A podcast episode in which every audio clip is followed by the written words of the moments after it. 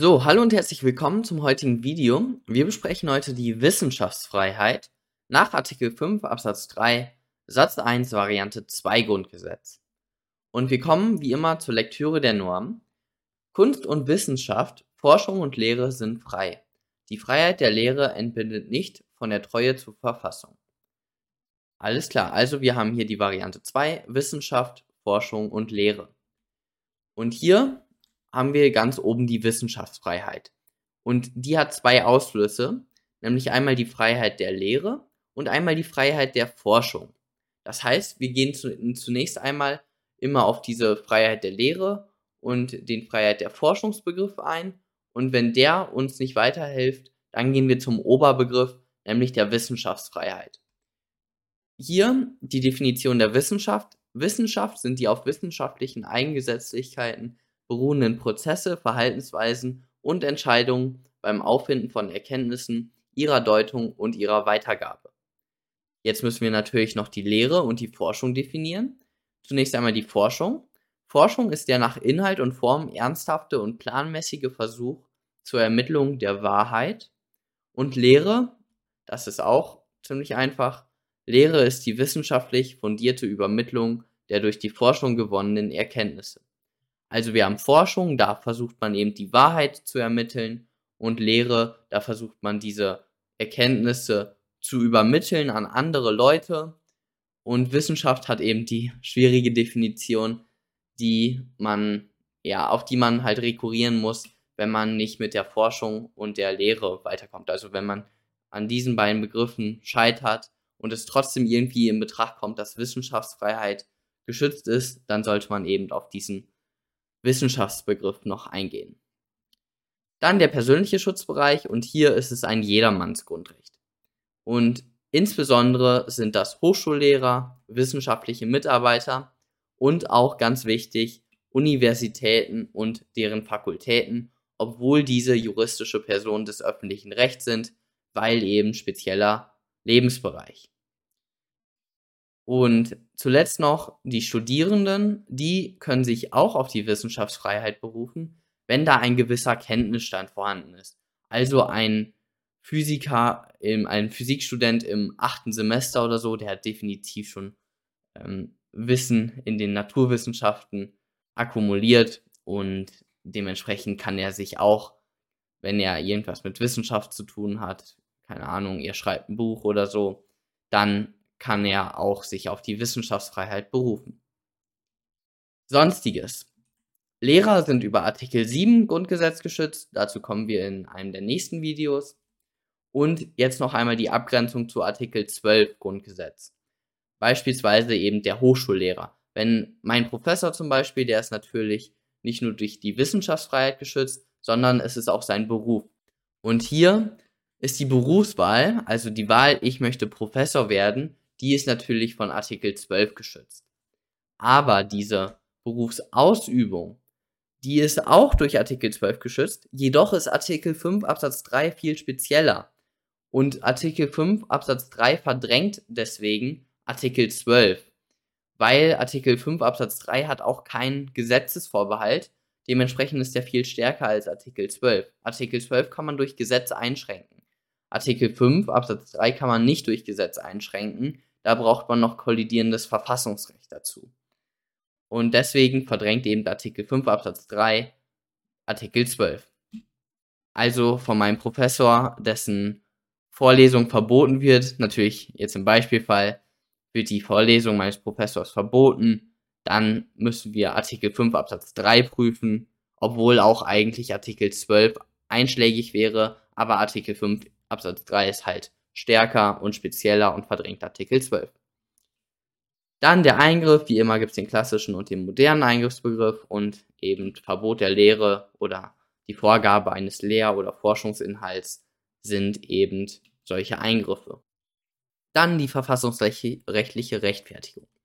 Und zu den Schranken habe ich ja jetzt gerade schon was gesagt. Es ist ein vorbehaltlos gewährleistetes Grundrecht.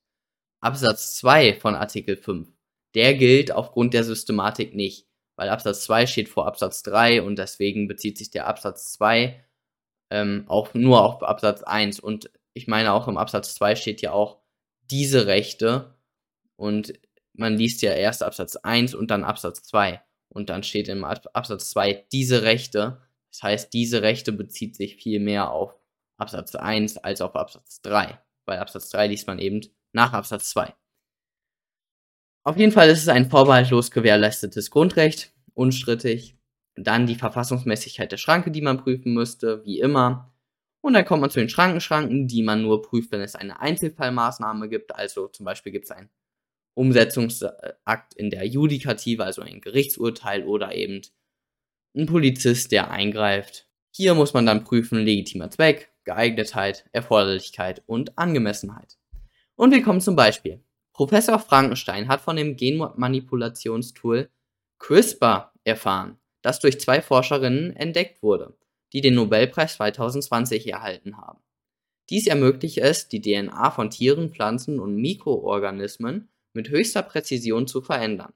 Zwar wurde die Technologie schon an Pflanzen und Tieren getestet, jedoch ist es noch nicht sicher, ob die Anwendung von CRISPR bei Menschen Gefahren birgt.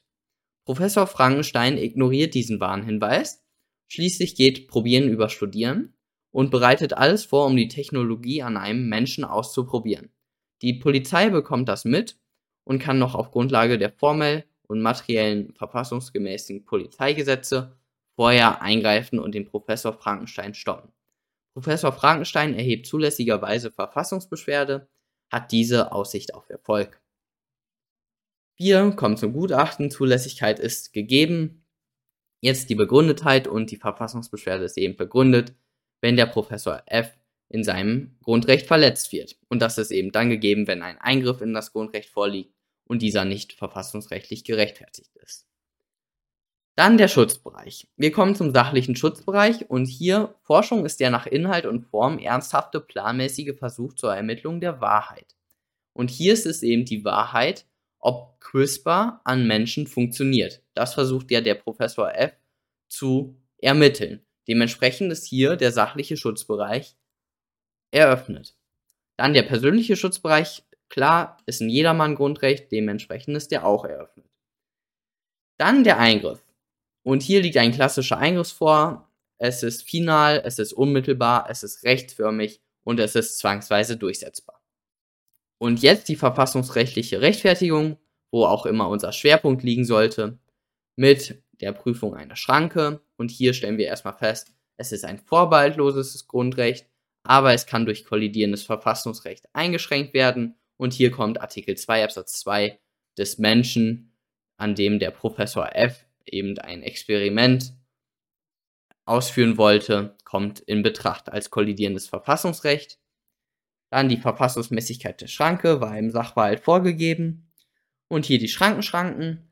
Legitimes Ziel ist eben der Schutz von Artikel 2 Absatz 2 des Menschen, an dem ein Experiment durchgeführt werden sollte. Es ist geeignet. Klar, die potenzielle Gefahr besteht jetzt überhaupt nicht mehr durch diesen polizeilichen Eingriff. Und Erforderlichkeit, ich, mir ist jetzt nichts eingefallen, was milder und gleich effektiv ist. Und dann kommen wir zur Angemessenheit und hier müsst ihr natürlich wieder argumentieren. Aber ich denke, dass hier die Angemessenheit, äh, besonders bei so einer jungen Technologie, ähm, ja, also da sollte man wahrscheinlich erstmal ein bisschen mehr forschen, vielleicht auch erstmal an ähm, Ratten oder äh, halt ich, in was man halt normal in der Forschung gemacht wird, erst an Ratten, dann vielleicht später an ähm, Pflanzen und sowas und dann an Schimpansen möglicherweise und dann irgendwann nach ganz langer Prüfung kann man das auch an einem Menschen ausprobieren. Aber diese Problematik, ähm, also wie ich auf diesen Fall gekommen bin, das war ja in China, da hat eben dieser Forscher an zwei ähm, Kindern hat er CRISPR angewendet, um dass diese nicht mehr vom HIV-Virus angegriffen werden können. Also der HIV-Virus ist bei denen, da besteht keine Gefahr mehr für die für, mit dem HIV-Virus. Aber ich bin mir jetzt auch nicht ganz sicher, wie das war. Das war es auch schon wieder von dem heutigen Video. Ich hoffe, ihr habt wieder was gelernt. Und Kommentare könnt ihr wieder unten da lassen. Und wir sehen uns beim nächsten Mal.